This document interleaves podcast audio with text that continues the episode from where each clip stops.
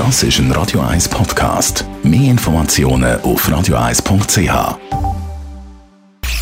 Die Sprechstunde auf Radio 1. Dr. Merle Guggenheim, Ferienzeit ist natürlich für viele Leute Reisezeit, selbst wenn es nur innerhalb der Schweiz ist. Aber es gibt ja doch immer wieder Leute, wo es schlecht wird. Warum eigentlich?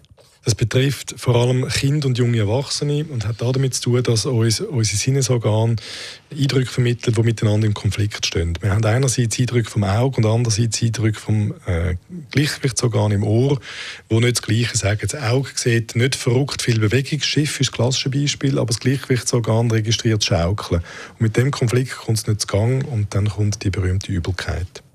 Schaukeln, Schiff ist da gerade ein gutes Stichwort. Es gibt ja Leute, die müssen das Schiff fast nur anschauen und es wird dann schlecht.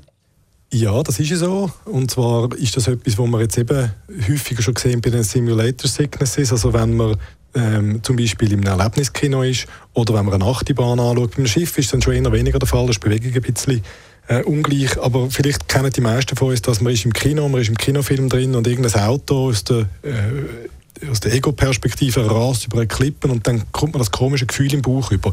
Das ist ein klares Zeichen, dass der Körper die visuelle Information und die Information, die einem der Körper sonst gibt, über andere Rezeptoren, wenn er gerade im Raum ist, nicht gut kann vereinbaren kann. Und darum kann es passieren, dass man rein schon durch etwas anschauen so etwas hat. Aber es ist nicht Erwartungshaltung, also Psyche, sondern es ist äh, ein Konflikt im Hirn. Und was kann man dagegen machen? Also sicher sinnvoll ist Vorbeugen. Es gibt die klassischen Regeln, dass man, wenn man reisekrank ist, eine sogenannte Kinetose, sagt man denen, äh, wenn man empfindlich ist, dass man nicht liest im Auto, dass man versucht, dort zu sein, wo sich das Gefährt am wenigsten bewegt. Das ist im Auto in der Mitte, dass man im Schiff überdeckt ist, dass man versucht, den Blick überall an den Horizont zu richten, dass man in Fahrtrichtung sitzt, dass man möglichst vorne sitzt, dass man möglichst selber fährt.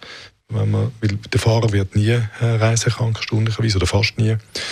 Ähm, dann ganz nüchtern, also ganz ein leerer Magen ist nicht gut, aber vollgefressen ist auch nicht gut. Also leichte Mahlzeit vor der Reise. Und wenn da die Vorsichtsmaßnahmen alle nicht nützen, dann äh, wäre noch der Griff zur Medikamentenkiste möglich. Hm. Gegen Reiseübelkeit ist Ingwer gut. Also bei mir zumindest hat es schon ein paar Mal etwas gebracht.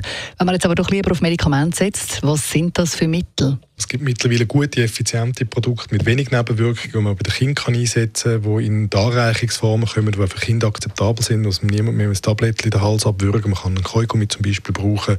Es gibt Fläschchen, es gibt Tröpfchen, es gibt einen Haufen mittlerweile. Danke vielmals, Merlin Guggenheim. Immer Gast am Montag und am Mittwochmorgen nach der 10 Uhr. Das ist ein Radio 1 Podcast. Mehr Informationen auf radio1.ch.